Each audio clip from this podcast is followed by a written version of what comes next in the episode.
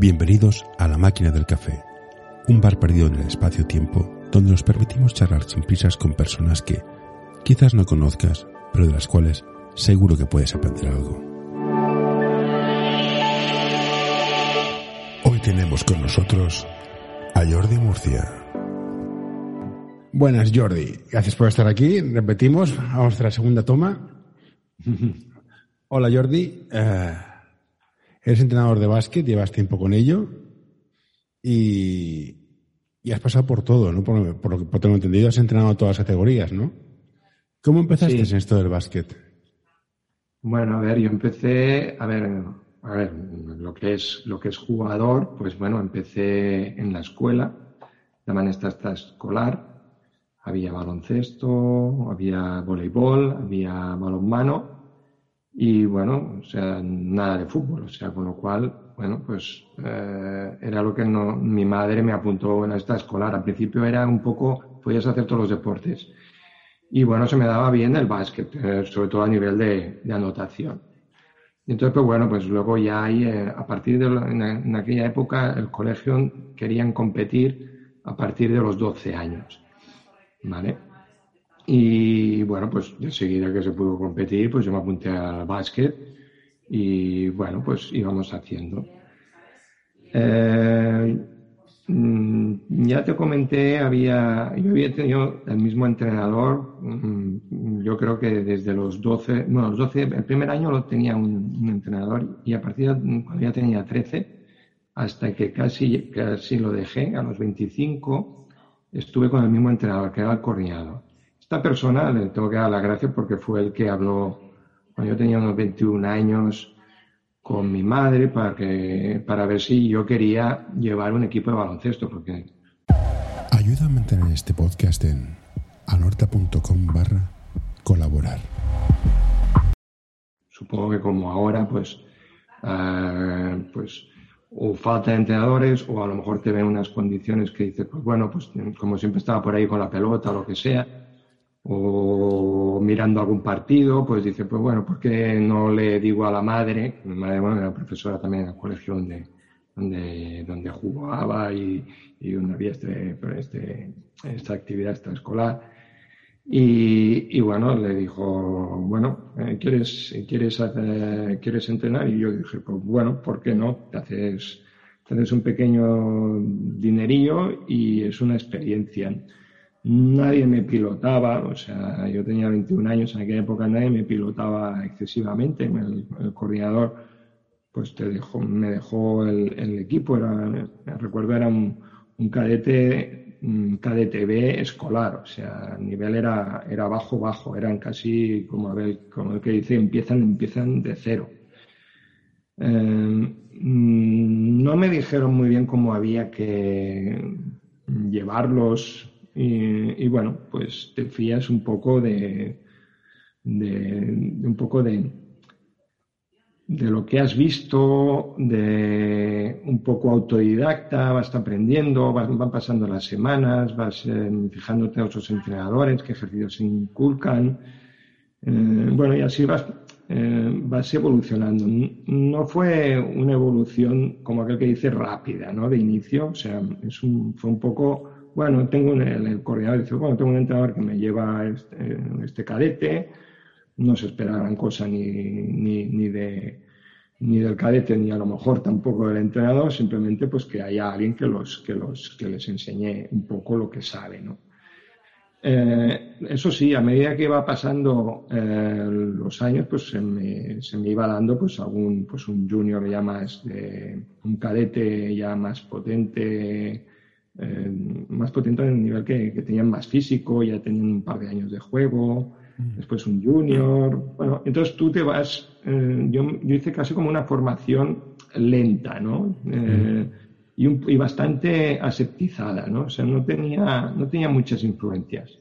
Tuve la suerte que luego me, me empecé a sacar los títulos y de entrenador y tuve, tuve, bueno, pues mucho interés por ir a clinics y entonces pues, te empecé a fijar un poco en, en, en- en lo que hacen grandes entrenadores, porque los clinics que, que daba, la, que daba la Asociación de Entrenadores pues lleva, lleva entrenadores de nivel y algunos que son de segundo rango que no han llegado a un nivel alto. Pues... Si quieres estar informado de lo que ocurre en el mundo, apúntate a nuestro boletín en anorta.com barra noticias. La verdad es que aprendes mucho, incluso a veces más. Eh, hay, gente que comunica muy bien, que tiene unos ejercicios fantásticos, que, que inciden en aspectos que, que bueno, que te acaban marcando. O sea, por eso digo que a mí quizá no tengo mucha referencia de entrenadores, cómo me han entrenado, sino más bien de lo que me he fijado. O sea, de lo que me he fijado, pero un poco quizá a un alto nivel, ¿no? Y bueno, te vas documentando, vas experimentando con los jugadores lo que vas, eh, lo que vas absorbiendo de los, de, los, de los diferentes clinics o literatura de básquet que había en aquel momento. Empecé a comprarme todos los libros que podía de ejercicios, ponerlos. Y entonces ahí, pues bueno, empiezas a, empiezas a desarrollar el, sentido de la observación. El sentido de observación de, de ver qué, ejercicios funcionan, de ver cómo reaccionan los jugadores a ciertos eh, aspectos, como si toda la teoría que te dicen en los manuales a la hora de planificar una sesión o planificar una temporada, pues si son correctas o no, tú te adecuas, intentas seguir lo que es la, teoría, ves que a lo mejor tienes que hacer variantes porque, bueno, pues eh, el equipo que tienes no es no es adecuado para ciertas cosas que a lo mejor ponen los manuales. Bueno, empiezas a observar y a detectar y, creas tu propia filosofía de, entreno, de juego, en ataque, en defensa, eh, a nivel físico también y también psicológico. Eh, aprendes, aprendes. Yo tuve una suerte también en un año que tuve que hacer una sustitución de, un equipo femenino. Y a nivel psicológico se aprende mucho cuando llevas eh, un equipo de, chicas, en un equipo senior. Y te das, te das cuenta el sentido de que tiene la justicia, el esfuerzo y el respeto eh, que son unos valores que las chicas lo tienen muy, muy interiorizado. Eh, y bueno, quizá los, cuando yo, personalmente prefiero entrenar los chicos, quizá porque a lo mejor es, es, mi, es, mi, es, mi, es mi lado. Eh, y el básquet a lo mejor quizá es un poco diferente a nivel técnico, a lo mejor de fuerza, o es un poco, se puede, se puede ampliar un, en aspectos más de lo que es la velocidad, el salto, es como estoy como más especializado, más, más, más cómodo yo, pero reconozco, reconozco que, que todo lo que es eh, los valores que, que, tiene un equipo femenino es, un, es, es, muy formador para un entrenador. Un entrenador tiene que pasar mm, por, por, llevar equipos femeninos, porque yo me encuentro entrenadores que, que eh, a lo mejor dejan de lado eh, esa, esa, esa, esa, vertiente, porque, bueno, pues a lo mejor eh, lo que sería como aquel que dice de crecimiento es más un, un, un senior un, senior masculino, por ejemplo. O sea, los objetivos a veces es llevar, pues, eh, un equipo lo más alto posible, también en categorías. O sea, no, no, solo, no solo estamos hablando de que si es sexo masculino o femenino, sino también la categoría y, la edad. O sea, eh, y bueno, pero es, yo, es una cosa que recomiendo, recomiendo sinceramente. Eh, es una muy, muy buena experiencia. Te llevas un, manual de, psicología y, de saber tratar a las personas, de comunicar bien, porque es una de las cosas que, se que hay que saber hacerlo con, con un grupo de chicas. Y bueno, eh, evidentemente eso luego hay que se, se plasma en, en los entrenos en, cualquier categoría. Luego ya uno se siente más cómodo, pues, eh, a la hora de llevar equipos de niños, a llevar equipos de, bueno, y con, mayores, y, bueno, ya te digo. A ver, yo te puedo decir, he llevado todas las categorías, desde pequeños, femeninos, grandes, en senior, he estado cinco años en senior, eh, y, bueno, categorías intermedias, mm, de nivel y no de nivel. Un nivel, ha llegado a llegar a, entrenar un segunda catalana en, en senior y bueno, y, y bueno, eh, lo que es observar y la experiencia pues te hace ser quien eres y luego pues un poco la vida te hace formar un, una manera de, educar o, de, enseñar el baloncesto, porque pienso que el baloncesto es una manera de, educar. es que tiene muchos, muchos valores que, que son muy buenos para, las personas que lo practican y también para los entrenadores. el hecho de enseñar es, es, muy formador para la persona que lo enseña. O sea, no, no, no solo somos beneficiados los jugadores, sino los entrenadores somos muy beneficiados de tener la suerte de, de poder enseñar, de, de, dejarnos un pequeño grupo de gente, y es mucha responsabilidad, pero dejarnos un grupo de gente en el cual nosotros podemos eh, observar, dirigir, eh, sugestionar, eh, hacerlo mejor para el beneficio individual y del colectivo. Entonces, todas estas cosas hay que tenerlas en cuenta. Eh, bueno, esto es un poco lo que es mi, mi, carrera de, entrenador, que es variada. Eh, tengo, digamos, también dos fases, una fase de 13 años y una segunda ahora muy bonita.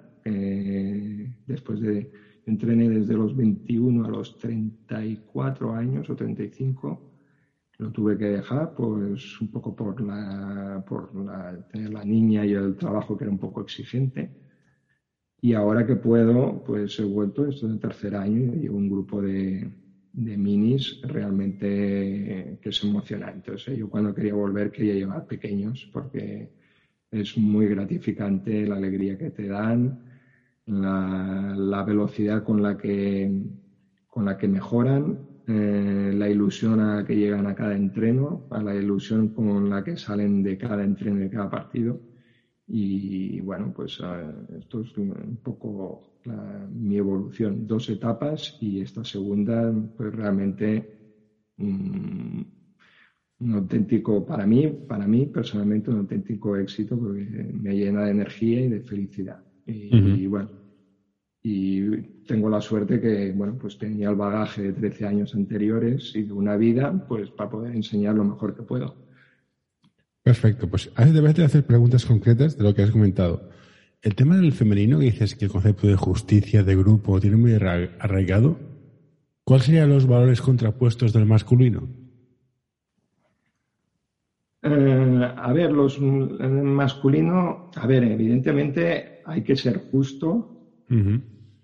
Eh, hay que tener el criterio de justicia en el sentido de, por ejemplo, si alguien no viene a entrenar, pues tiene que jugar menos minutos o tiene que tener, tiene, que verse que, que, es importante, ¿no? Que, que, no se puede faltar un entreno. No obstante, los, los chicos no nos, no nos, no nos no, en general, ¿eh? hablo siempre en general, ¿eh? un, un pareto, ¿eh? no sé, digo 80-20. Eh, un, un, chico o, un equipo masculino igual se enfoca más en el término, en el, en el ámbito competitivo, igual lo prioriza más que el sentido de la justicia. Y es capaz de aceptar, pues, pues, eh, pues que a lo mejor un compañero pues haya faltado un entreno y acabe jugando 30 minutos de compañero porque es el, el que realmente las mete. Eh, es un concepto de la justicia que diríamos que en el femenino todas han de jugar lo mismo y el masculino juega a quien se lo merece, juega a quien es el mejor, perdón. ¿Sería algo por el estilo? Eh, eh, digamos que entre, entre masculino, yo, yo a ver, mm, seguramente dará para mucho debate y, seguro, y, dirá, dirá, esto no es así Eh, yo creo que, eh, por experiencia, a un chico le importa poco si, si, hostia, aquella semana no, a lo mejor ni se fija, ni se da cuenta. Es, es como un poco, mm, si un compañero no ha venido a entrenar y, y, y hostia, yo no estaba jugando mucho, imagínate, yo juego 15 minutos y un compañero pues eh, que, juega 30, pues eh, resulta que aquella semana no viene a entrenar y sigue jugando 30. El, que, el, que, el que está jugando 15 es muy posible que no se haya dado ni cuenta. No, no, no, no tiene ese sentido porque, bueno, al final de cuentas es un juego o o priorizar la competición o el hecho de ganarse. O, mm. Y en cambio unas chicas pues se, se fijan más en estas cosas, eh, la, se fijan más. Yo, yo, lo nota, yo lo noté, yo lo noté que, que se fijan, se fijan en el, en el esfuerzo. O sea, si alguien pues no lo da todo en un entreno, en un partido, pues a lo mejor es juzgado así. En cambio, entre chicos no, mm, no hay tanto esa percepción, simplemente, eh, bueno, a lo mejor quizás somos más, simples y, bueno, estamos más pues, detrás de la pelota o... No, simples no, tenemos, tenemos distintos objetivos. O sea, yo estoy de acuerdo que el femenino tiende a ser más grupal, el grupo es muy importante. De hecho, cuando un equipo femenino se va, se van ocho de golpe, en lo masculino se va uno. Yo estoy de acuerdo que el grupo es muy importante. Yo creo que también tiene relacionado con la madurez, porque realmente el tema de, ser equitativo, del esfuerzo, todos estos son valores que las chicas ya, ya desde mucho antes que los, que los chicos, o sea, digamos, incluso 12 años, 13, 15, ya esto lo tienen como, como, como, un, como, como no sé si a lo mejor es genética, no lo, no, no lo sé, o, es, o, entre, o entre ellas lo hablan más, o los chicos a lo mejor no, al no hablar tanto, porque somos, las, mujeres comunican más que los hombres, o las chicas, ¿eh? ya desde edades cortas. Tengo mellizos, chico y chica, son diferentes. estadísticamente, también hablamos de Pareto, las mujeres y, los, y las chicas hablan más que los hombres, comunican más, mientras los chicos a lo mejor pues en el colegio pues están jugando en la pista pues las chicas se hacen más corrido y prefieren estar más a gusto, eh, pues hablando, comunicando. Y bueno, pues estas cosas de, la justicia, el esfuerzo, pues en estas cosas ya les interesa, de, edades cortas. En cambio, y es posible que te encuentres senios de 25 y 30 años, que eso ni es que ni, ni, ni, ni, lo ni, reparen, ni reparen en ello. Es cierto que sí que te encontrarás a chicos que dirán, oye, ¿cómo puede ser que este entrenador ponga a este jugador que no ha venido en toda la semana y lo ponga un minuto. No lo entiendo. Eso también es un poco por lo que hayan visto también como otros referentes de entrenador. Entonces, como entrenador, estas cosas no hay que, no hay que permitirlas. O sea, uno, uno tiene que, uno tiene que pues, tener unos, unos mínimos de, de cosas que no debe aceptar o un reglamento en el cual se tenga que ver que el que, el que falta, pues eh, reduce sus minutos o, o, el que o el que no da una explicación porque no ha venido un entreno, pues aún reduce más los minutos. Hay que, hay que tener, es un poco con compromiso, que eso luego sirve en el trabajo. Si uno dice un día, pues no, no voy a trabajar y no digo nada, pues eso, eso tendrá repercusiones. O sea que dentro de un equipo de baloncesto tiene que ser igual. Y tienen la suerte que el que practica baloncesto con 15 años, pues si ya le inculcan esto, pues luego será un beneficio en el trabajo, que no será un, un, desaparecido. Otra cosa que decías es que tenías interés, te sacaste títulos, fuiste a, muchos clinics. ¿Crees que hay muchos entrenadores que siempre están en busca de la última moda, que van al clinic de no sé quién y aplican lo que han puesto en el clinic. Que aplican directamente lo que han aprendido sin pensar realmente si este sistema o este tipo de entreno es adecuado para los jugadores. Ah, ¿Crees que ocurre a veces esto? De, ostras, está de moda jugar small ball. Todos tus chicos miden 2.15. Ah, pero small ball. Bueno, vale. No sé. Bueno, a ver, eh, esto yo diría que prácticamente seguro. Yo he caído en eso. Pero esto te pasa cuando cuando empiezas, o sea, cuando empiezas a ir a clinics, pues claro, descubres, a ver, si alguien lo, si lo dice, no te digo Mesías o por decir algo, pero si alguien, alguien de nivel ya te lo dice, pues dice, pues voy a poner este, este ejercicio y, ahí te das cuenta que, que, es uno de los valores el observar, ¿no? O sea, dices, yo pongo este ejercicio, yo lo puedo poner, no pasa nada, ¿eh? Aunque sea el small ball o lo que, lo que tú creas, pero tú como tienes que observar y ver que aquello no funciona. Eso, o sea, tú puedes poner algo y, está muy bien coger de, de, toda, de todas las bibliotecas o de internet y ponerlo. la gracia está en ver si eso funciona o no funciona. ¿Qué funciona? Pues se sigue adelante. Incluso se puede poner de una manera regular, por decir algo. No sé, no te digo cada, bueno, cuando, cuando, de una manera regular.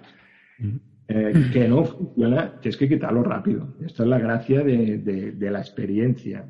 Esto supongo que es como todo. Cuando ya tienes experiencia en un sector, o es lo mismo. O sea, necesitas un vuelo pero sí que es verdad que hay que tener interés y curiosidad por poner cosas y poner nuevas y escuchar y formarse constantemente, aunque tengas, aunque tengas 30 años de carrera, tienes que formarte y tienes que meterlo ahí. Si total es un, es un laboratorio, lo que tú lo pones, pero tienes que decir que no sirve, fuera.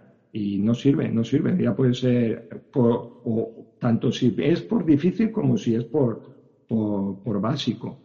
O sea, que no funciona para mi equipo, tienes que analizarlo y observarlo, analizarlo y decidir, continúo con, esa, con, ese ejercicio, continúo con esa teoría de juego o no.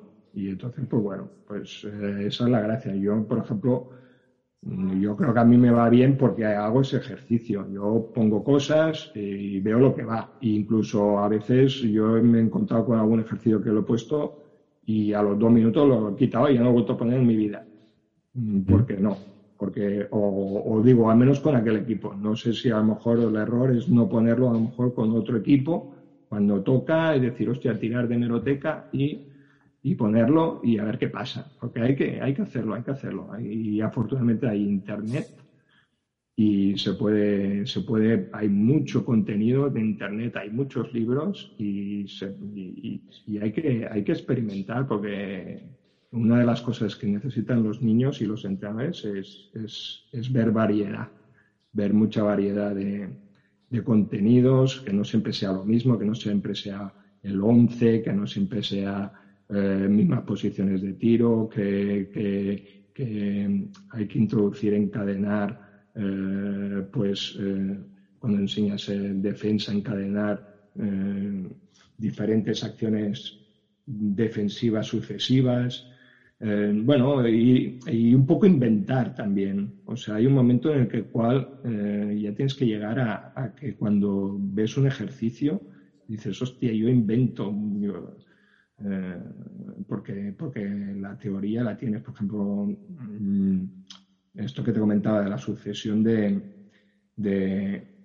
mm, cuando tú quieres enseñar defensa, en, un partido hay, hay mucho, muchos aspectos defensivos. Hay la ayuda, hay el, eh, el mover las manos para impedir el pase, hay, eh, hay el, pues el chocar cuando hacen uno contra uno. Pues estas cosas mm, eh, esto, esto lo ves en un partido y a lo mejor en una defensa hay siete acciones o seis acciones defensivas diferentes. Estas tienes que irlas poniendo en, sea puntear, lo que sea, tienes que irlas poniendo y te puedes inventar tú mismo los ejercicios. Puedes inventar el orden, porque el orden en básquet, eh, a, lo mejor en, en, una primera acción tienes que defender un bloqueo directo y tienes que salir de ahí.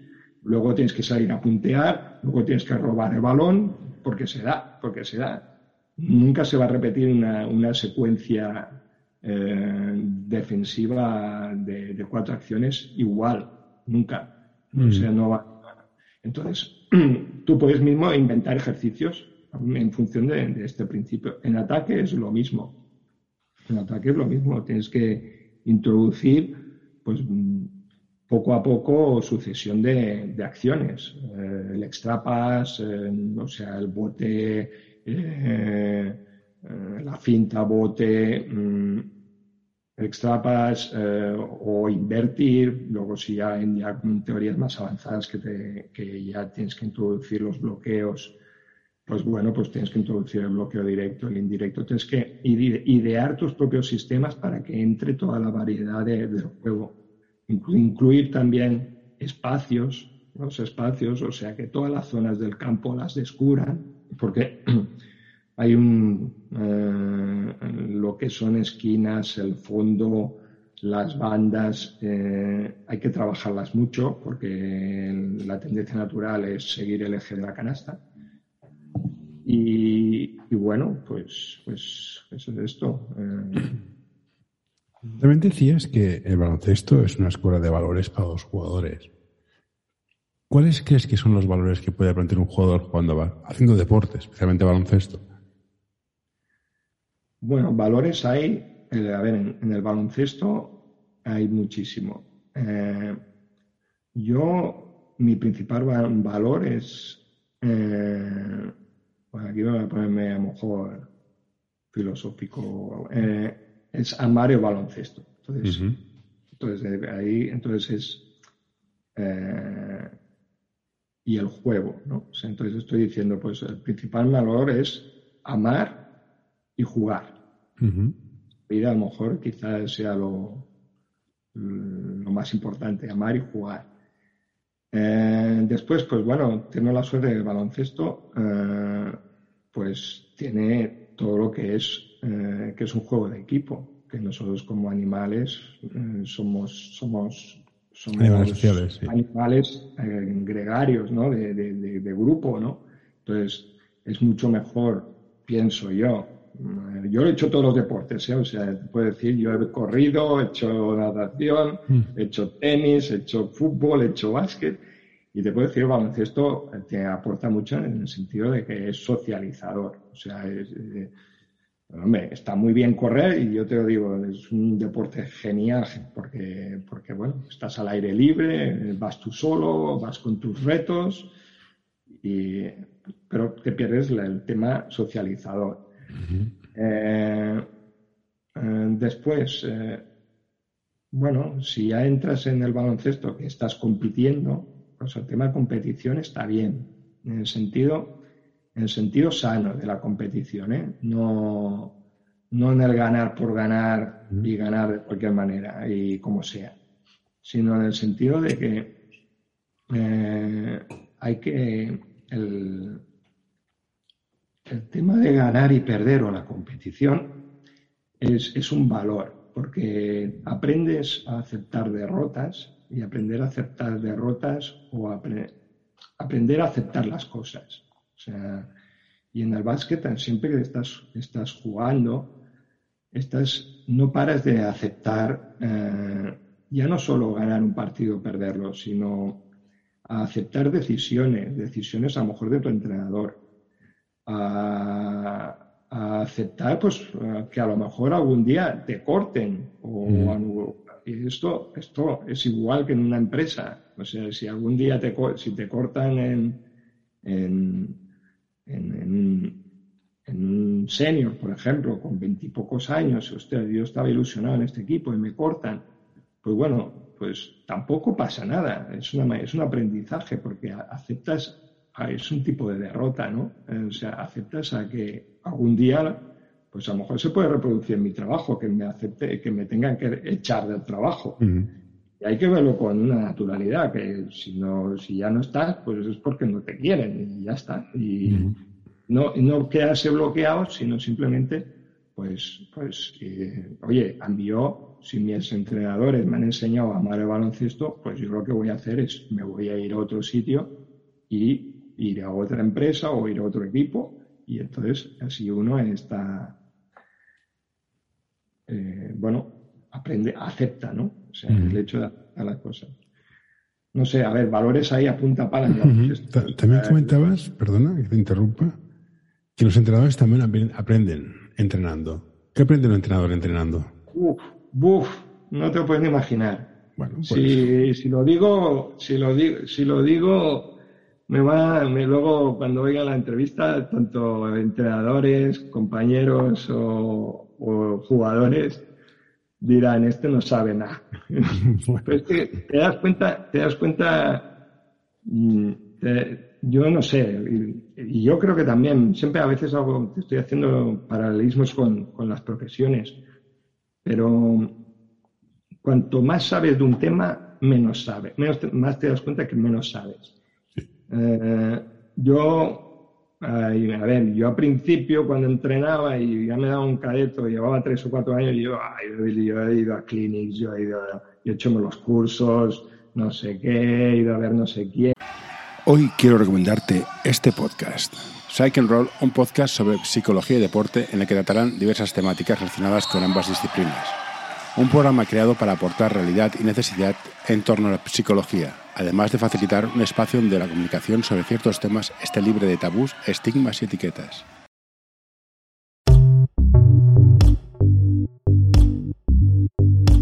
L'Associació Catalana d'Entrenadors i Entrenadores de Bàsquet dona suport a iniciatives que, com aquest podcast, treballen per millorar la formació, suport, acompanyament i promoció dels entrenadors i entrenadores de bàsquet. Vine a conèixer-nos a acep.es.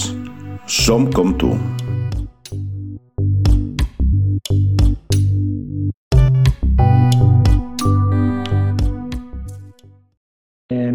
Con no sé cuántos, ya he entrenado a tal nivel, lo que tú quieras, dice, ya te crees que lo sabes todo. Y yo ahora mismo entreno a unos niños y aprendo de los niños. O sea, yo me doy cuenta y yo estoy, mira, yo siempre que puedo estoy mirándome algún vídeo de, de, internet o, o, tomando apuntes o mirándome cosas que había hecho, eh, porque, porque de todo saco. Y en pista saco mucho. Eh, y de los mismos niños, o sea, yo a veces rectifico, veo, hostia, el niño de los 12, hostia, este me hace el cambio aquí así, protegido, pues cojo, paro el entreno, y no, no lo saben ellos, ¿eh? Paro el entreno y como he visto el detalle técnico, que ya lo hacen, por ejemplo, un, un, bote eh, protegido, justo pegado debajo de, de, de, los pies, ¿no? Protegiendo el balón, digo yo, y paro el entreno pero porque ya veo que ya hay algún niño que ya lo hace. O sea, que ya protege el balón en el bote, en el crossover, con defensivamente, tirándose un poco para atrás, etcétera. Entonces digo, eh, esto no está en el guion, yo ya lo veo que ya un niño lo hace, y entonces paro el entreno y digo, mira, quiero que se haga así el, cambio por, por, delante. O sea, y, y, incluso a veces, cuando lo notarán los niños, digo, a ver, Mark, por ejemplo, o Mike, por decirte algún nombre, que en este caso, viene el caso este del cambio por delante, que lo hacen perfecto. Ponte tú, no hace falta ni que se ponga el segundo entrenador. O ya no hace falta ni que pongo yo. Mira, fijaros, así se hace el cambio por delante, protegiendo el balón. Y bueno, y así. Y bueno, y me pongo yo delante y yo ya veo los que van un poco rezagados, en el que no lo hacen tanto, me pongo delante y mira, y es así. Y ya los mismos niños me ayudan a poder explicar a los otros que van a lo mejor en ese concepto técnico rezagado. Y bueno, a ver, a nivel táctico no me van a enseñar más. Eso, eso eso se aprende con, con la experiencia y, con, y de otros entrenadores. A nivel táctico no, pero a nivel técnico me ayudan mucho, porque son ellos los que van midiendo en el momento en el que uno puede eh, solicitar o, o, exigir eh, ya ciertos niveles de, de técnica, eh, de técnica individual, ¿no? Básicamente, en técnica individual es muy, es muy, es muy completo, ¿eh? no solo es el bote, ¿eh? o sea, incluso en el tiro, eh, bueno, en el tiro, bueno, cada niño tira diferente, pero sobre todo en conceptos de, de manejo de balón, o sea, técnica individual, en el pase también. Yo, le, yo les doy bastante rienda suelta y, a, pases. ¿Y los, los jugadores aprenden valores? ¿Los entrenadores aprenden? ¿Los padres? Los padres. Eh, ¿Aprenden? ¿Les hacen aprender? ¿Les enseñas tú? ¿Les enseñan sus hijos? A ver, yo con la relación con los padres, yo intento tenerla. no, no sino, sino, a nivel general. No, si ¿Los padres aprenden? No lo sé. Yo, yo, yo, mi hija no se ha dedicado a. aprenden. sacan, ¿Los padres sacan algo del básquet de sus hijos? ¿Algún valor, alguna experiencia, algún conocimiento? Yo creo que sí. Yo creo que sí. Están, a lo mejor los padres están demonizados, pero yo creo, yo creo que sí. En general, también hablo pareto, ¿eh? Porque eh, yo creo que sí que aprenden. Y eh, puede ser que los niños, que los niños, los mismos, al ver los niños, em, aprenden también de los niños, igual, igual que los entrenadores. Los niños son la mejor fuente de, aprendizaje que puede haber, porque son, eh, son tienen, bueno, ¿cómo decirlo? No están corruptos por, por muchas cosas que tenemos los adultos. yo, por eso, yo creo que los padres sí que aprenden porque eh, aprenden de los niños. Si tienen una mente abierta, en el sentido en el que si solo me fijo en mi niño, no aprenderán gran cosa. Pero si, si, si se fijan en todo el equipo, aprenden muchísimo. Y yo creo que sí. Yo, la verdad, estoy muy contento con los padres. Yo siempre he estado contento con los padres. Nunca tengo, nunca tengo un problema con ningún padre.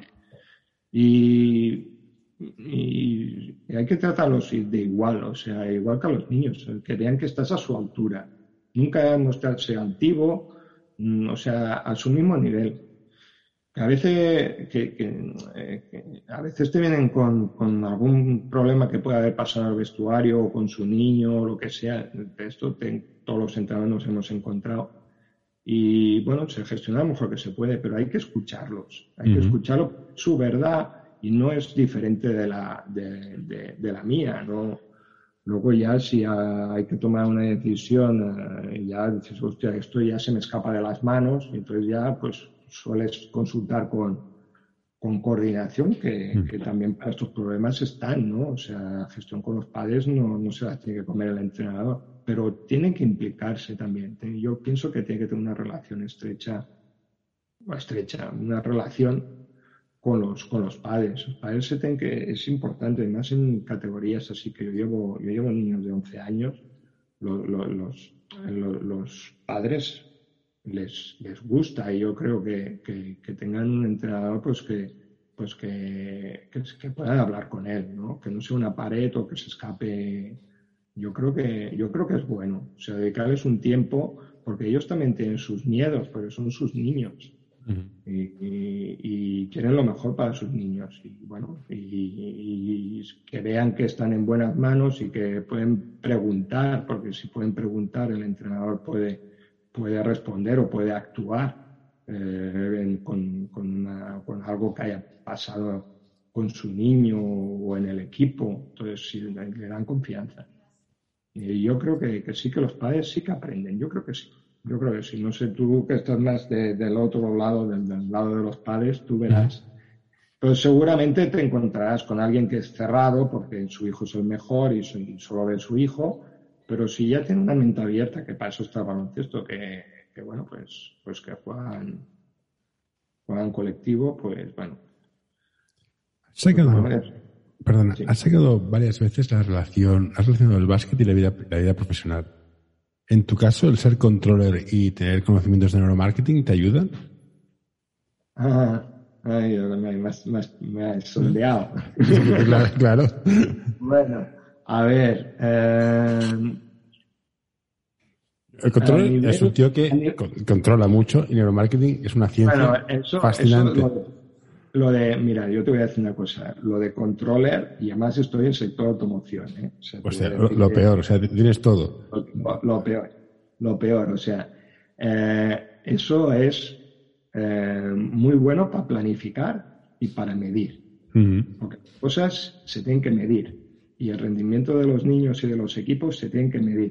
Si tú te vas a, a nivel a nivel ACB o ya que, lo miden todo o sea, miden hasta el esfuerzo que, que, tienen en cada entrenamiento y no te puedes salir del estándar que tú tienes que tener. O sea, específico para cada uno. Y hay planes de acción en el sector automoción. Planes de acción que se cumplen o no se cumplen. Pero, madre mía, todo queda escrito y medido. Indicadores. Indicadores hasta, los KPIs famosos, sí. A los KPIs, pero KPIs, pero no son seis KPIs, que diría, bueno, que con eso ya debería uno pilotar una planta, sino algo, cosas mm, bueno, no sé, yo te puedo decir, en, el sector donde estoy, estamos hablando de 25 o 30 KPIs. Mi hermano trabaja. y cada año se inventan dos o tres más. Mm. Y bueno, pero también hay que tampoco en eso la observación. O sea, eh, en el tema de controles, pues observas, o sea, em, y dices, bueno, medir las cosas, eso hay que hacerlo y eso hay que hacerlo. Pero también tienes que observar y medir y, seleccionar cuál es tu indicador. Entonces eso, pues bueno, pues eso pasa con los niños. O sea, yo, por ejemplo, yo cuando yo tengo los niños que tengo, Al inicio de temporada, y yo, yo hago como un scan y digo, a este sobre todo le, falta esto, esto y esto. Y al equipo le falta esto, esto y esto y yo ya pongo un plan. Lo tengo, lo tengo, lo tengo escrito y, también lo tengo en la cabeza. Los microciclos lo tengo en la cabeza. Porque los microciclos a veces te marca un poco la competición, ¿no? el rival. y, y, tú tienes una idea de lo que quieres hacer y, y quizá el hecho de, de, ser control, que son 15 años en, automoción, más otros 4 en otro sector, pues, pues bueno, eso ayuda. Y, y el hecho de haber tenido, bueno, pues te digo, pues eh, buenos directores que pilotan bien. Entonces, todos los escuchas y, y saben, saben por qué hacen las cosas. El hecho de también no hacer cosas por hacerlas o para dar trabajo, sino que ahí se hacen las cosas para, para sabiendo lo que se hace. Y entonces eso hay que, pues esa misma filosofía así fría y empresarial que, es el sector de automoción, pues esa la traslado a los niños. O sea, selecciono lo que tengo que enseñar, que es que yo sé que es propio para la edad. Y bueno, que los manuales dicen que son propios para la edad. Entonces, pues bueno, por eso a lo mejor se me da bien. Y en el tema neuromarketing, pues eso es un plus que, que la verdad es, muy beneficioso. Me interesé por el tema ventas y llegué al neuromarketing y la verdad es un, es un área, bueno, es un área psicológica. Por ejemplo, te voy a decir, eh, ¿cómo haces para que tus jugadores eh, mejoren? Esa sería la pregunta. Pues hay que motivar. O sea, es una cosa. Buscar motivación intrínseca que hay que encontrarla es, es, un, tienes que, tienes que dar inputs al cerebro en el, eh, en el cual sean solo refuerzos positivos. Eh, el básquet tiene muchos refuerzos positivos. Eh, el hecho de la puntuación que sea siempre tan elevada, no es como el fútbol que es un 1 a 1 o 2 a 1. Y el básquet tiene muchos refuerzos positivos, pero el entrenador tiene que dar muchos refuerzos positivos. No tiene que parar y pegar la bronca, eh, porque si no deja de amar el baloncesto. Y con refuerzos positivos el, el, jugador se motiva, se motiva. Y si no se lo dice a alguien, a lo mejor no se lo dice, se lo tiene que decir a alguien.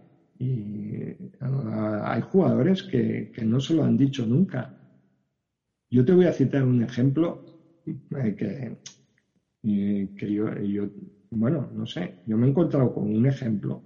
Hay jugadores que despiertan tardíamente, pero a un jugador que, que con 17 años tenía mucho talento físico, tenía mano y el chaval no tiraba.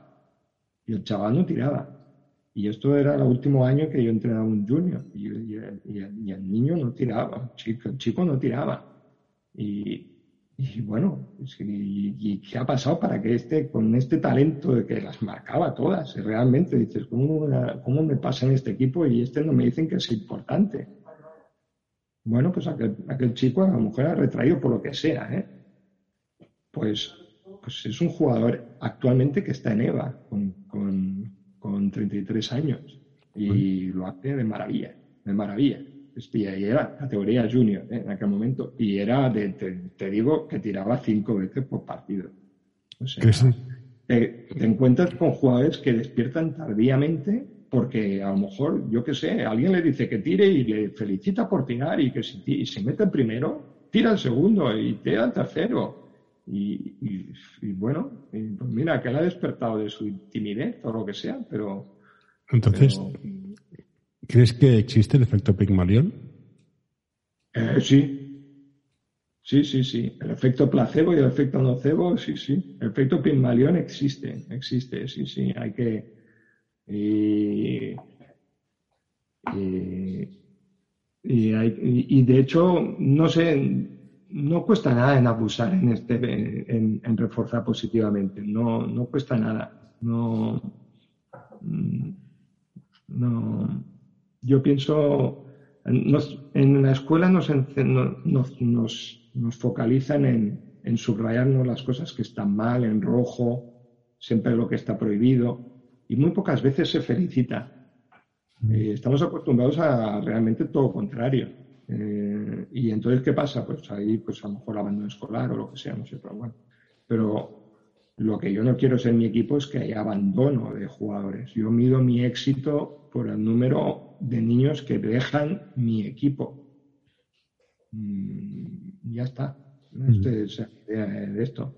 Después, eh, claro, evidentemente de una manera, un estilo de juego, un estilo de juego, pues que intento que sea vistoso. Eh, Mm, priorizo la defensa, pero me gusta mucho el ataque ordenado y el, y el buen tiro y que todos participen y que no haya mala selección de tiro. Me gusta, me gusta en ataque, pues, pues, pues eh, intentar que los jugadores no se molesten a la hora de, de, hacer un corte, a la hora de, a la hora de, no sé, bueno, que miren un poco lo que pasa en todo el campo, que tengan ese don de observación que yo, que yo, yo a lo mejor presumo, ¿no? Que es eh, que me, gusta que los jugadores observen todo lo que ocurre en la pista, o sea, que, que vean siempre el balón, tanto en ataque como en defensa. Yo a lo mejor quizá el hecho de que el equipo funcione en defensa es porque todos los jugadores están mirando el balón, los cinco, los cinco, o sea, ya si tienen 11 años y miran todos el balón, la, realmente eh, es, es, una defensa terrible. O sea, hemos encontrado con equipos muy fuertes, pero sufren. ¿Por qué? Porque, porque tenemos cinco jugadores que están mirando el balón, que están dispuestos a hacer una ayuda, que están dispuestos a puntear, que están dispuestos a, a, picar manos, están dispuestos a, arriesgar en dos contra uno, que si los desborda sale un tercero. ¿Por qué? Porque los cinco están mirando el. O sea, si los cuatro salen desbordados, porque siempre hay talento delante, me saldrá el quinto y da igual. Si salen los cinco, es que los cinco han hecho bien el trabajo, porque los cinco han mirado el. Y otra pregunta que tengo. Has dicho que ahora es muy fácil porque hay mucha información para los entrenadores y aprender. No sé si has oído la frase de hay datos, información, conocimiento y sabiduría. ¿Cuándo llegas a distinguir cada una de las cosas? Ah, bueno, a ver, aquí la sabiduría, eh, esto yo no sé si algún día yo llegaré a eso, pero quizá con la edad se llega, ¿no? a lo mejor hay que tener 70 años para decir que uno es sabio en algo. Eh, bueno, lo que el contenido que hay en Internet y y los libros, pues bueno, a ver, aquí hay que hacer un poco de selección. O sea, evidentemente, hombre, donde vas a ir primero es, yo por sentido común, pues no sé, si, si, vas a, si vamos a hablar de, baloncesto, pues, pues a ver qué, qué clinics ha dado. Pues no sé, hay, hay la, la, la Federación de Madrid pues que tiene colgados un montón de clinics con unos entrenadores de nivel, nivel alto medio, sin ser eh, Malkovich o sin ser eh, Jessica Vicious, eh, que bueno, pues hay mucho nivel. Eh, entonces, a partir de aquí tú dices, pues yo cojo y experimento. Ahí es la, el criterio de cada uno de seleccionar la información que hay, no, no coger cualquier cosa. Sea, hay que tener como un poco unos referentes. Y, bueno, y eso es un poco como en todo, ¿no? O sea, no hay que ir a buscar cualquier contenido, porque contenidos yo puedo hacer contenido en neuromarketing, pero no, no, no te podría, no soy un referente de control de gestión, pues, pues a lo mejor quizás si baloncesto tampoco a lo mejor sería un referente. Pero bueno, siempre puede uno aportar algo, no sé. hay, que, hay, que seleccionar, Y otro tema que me parece muy interesante es, entrenaste este joven, llegó un punto lo dejaste y cuando volviste entrenaste pequeños. ¿Qué tiene la formación que es tan interesante? Porque no es el primer, no es el primer entrenador que me encuentro que, que le gusta más entrenar a niños pequeños. A formación, que debería ser formación. Bueno, a ver, aquí esto yo simplemente a ver, a mí me gustó mucho uh, jugar. Yo tenía luego tenía una niña que el periodo más bonito ha sido ha sido pues hasta los 12 o 13 o 14 años, pues en el cual pues hemos jugado a todo, a todo lo inimaginable. Eh, y bueno, y es un poco lo que veo en los niños que tengo, que son, son sanos, son, van detrás de la pelota, ir detrás de una pelota, eh, pues, pues con ilusión, ¿no? Tengo una ilusión, tengo un brillo en los ojos y unas ganas eh, de, mejorar y de, de, reír y eso es una alegría que se transmite. O sea, para mí, a mí solo es, es una escapatoria mental, es un, es un spa mental porque te, eso es como, es, es, un cóctel entre, entre baloncesto, que es un deporte que amo, es, un, es un, un cóctel entre baloncesto, pues los niños y sus risas, el, correr, el movimiento y, el bueno y el, hecho de pues, pues, pues que estén cerca de mí, ¿no? Eso se contagia, se contagia esa alegría y, el, bote de la pelota se me contagian. Entonces, mm, sí, te doy razón. Yo recuerdo un niño que salió de un colegio para hacer pruebas en un club y estaba tan emocionado que estaba ya hasta nervioso. Estas cosas son las que te emocionan. Y el equivalente que más me gusta es eh, el, tengo relación con el SESI. Hay un equipo que se llama Specials, que son gente que tiene déficit. Ah. Verlos jugar y entrenar es la bomba. Y es que hemos perdido en este viaje adultos que ya no jugamos, no, competimos, que está bien, pero que pasa por delante de la competición al disfrutar, al disfrutar. O sea, cuando hacemos el cambio de disfrutar a competir, que ahí perdemos algo. Em, no lo sé. Yo creo que aquí, bueno, aquí es un poco. Esta es filosofía, ¿eh? tampoco hay que buscar respuestas. cuando ya tienes más, más responsabilidades, poco a poco, supongo.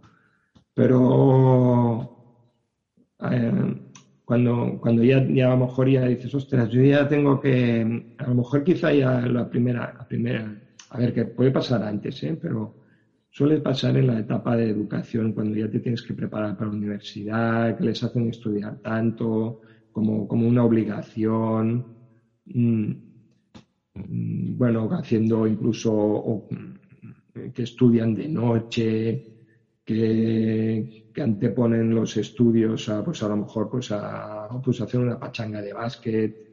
O sea, bueno, no sé, en el momento en el, que cual, en el cual mm, empieza a ser una obsesión lo que socialmente son obligaciones, como puede ser estudiar o sacar un trabajo. El trabajo es una obligación, es una obligación, pero tú te puedes tomar tu trabajo como, como algo donde, un sitio donde disfrutar, ¿no? Disfrutar de tus, de tus compañeros, disfrutar de, de, tu trabajo, disfrutar de, de, unas risas en el café, de, cuando pides una cosa a alguien que necesitas para, para, para tú desarrollar tu trabajo, pues, pues que sea con alegría, con pues puedes poner un chiste, ¿por qué no? Alguna gracia.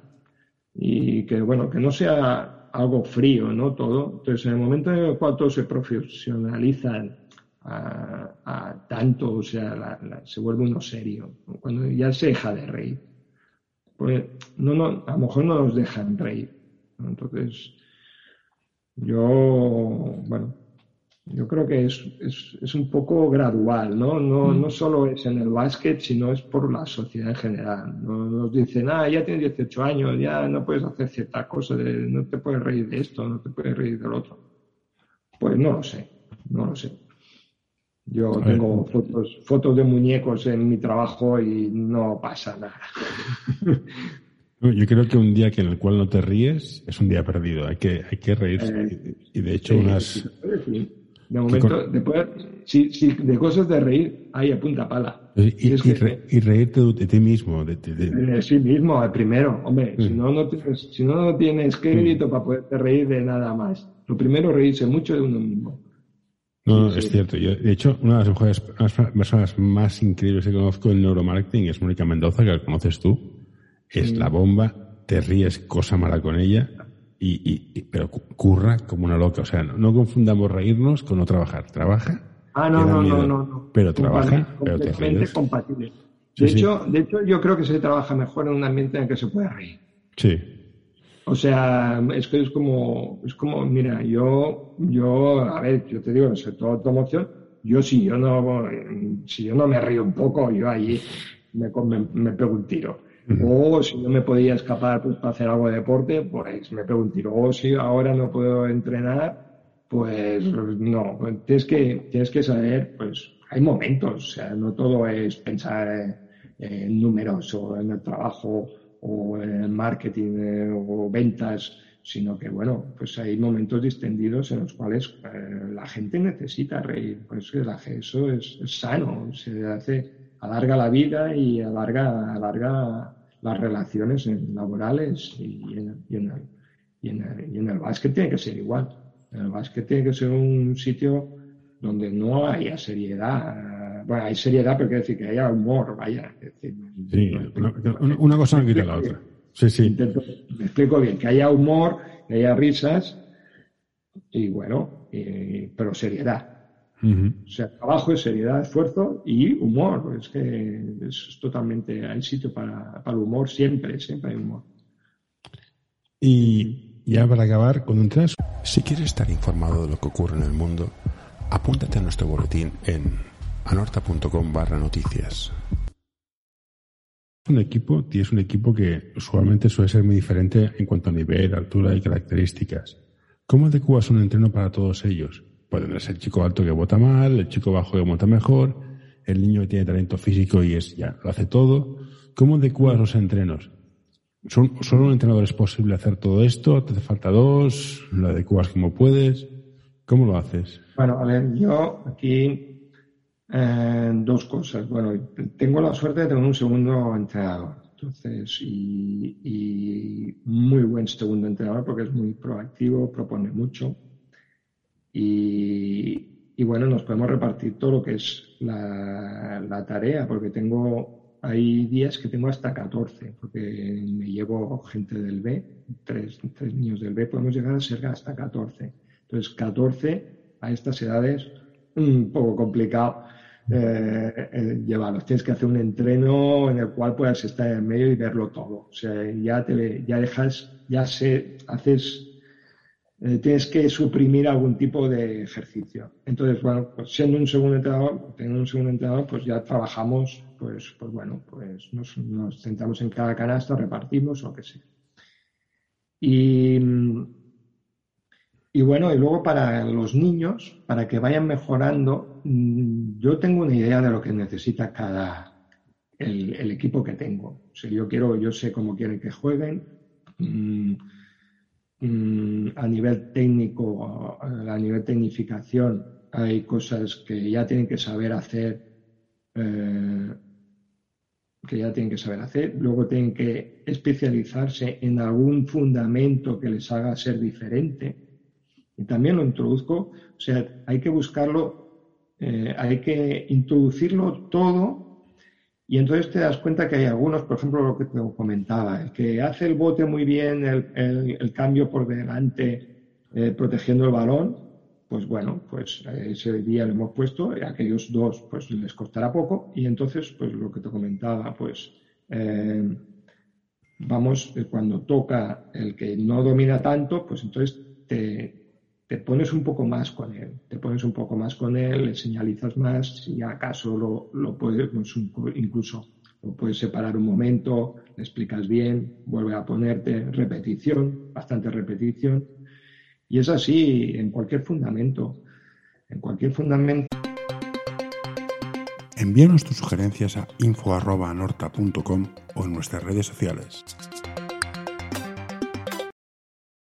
Esto hay que ponerlo para los mismos todos y tú ser vigilante de decir, ostras, eh, yo ya sé que este niño pues eh, no tiene, no tiene esa, esa, actividad de piernas para poder defender, que es estar sobre puntillas, por ejemplo, porque son como troncos, tienes el alto, mm. que es tronco, eh, y a lo mejor pues apoya talones, pues eh, en ese momento, cuando estoy haciendo un ejercicio sencillo de defensa, que es del uno contra uno, pues en ese momento me fijo en su posición de pie y le digo, ponte sobre puntillas, y ahora empezamos el ejercicio. Y venga, trabaja de puntillas. Y luego, aparte, pues trabajo de coordinación.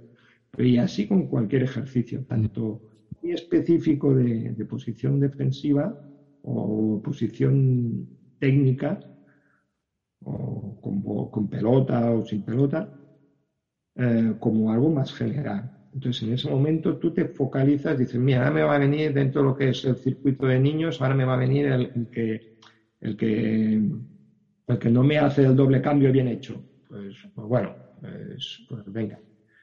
Y bueno, o el que no choca en defensa, pues, pues bueno, eh, pues choca con el pecho, no choca en defensa, pues si hacemos un ejercicio de chocar en defensa, pues en ese momento me viene el chico más flojo que no le gusta el contacto, pues yo, venga, le animo, le choco, hostia, que de, de las tres veces que, que he pedido que choquen, me lo hace una, pues yo, venga, eres el mejor, no sé qué. Y entonces ah, yo sé que con el tiempo acabará chocando tres veces. Y eso es lo que yo busco porque sé que hay algún niño que ya lo hace, de chocar con el pecho para impedir la defensa. Y es así, pues no es, es así como lo hago yo. Yo creo que es fijándose en los niños y luego pues los ejercicios que le tocan para la edad, pues pam, eh, un poco más de atención cuando les tocaba en la práctica, pues estar con ellos. Y sobre todo animarlos, animarlos, eh, felicitarlos y ya está. Perfecto. Pues Jordi, eh, tendría más preguntas, pero creo que con una hora es suficiente. Muchas gracias por todo. No te vayas todavía, para, para, la pausa. Gracias por todo y nos vemos por aquí. All right, I'm done.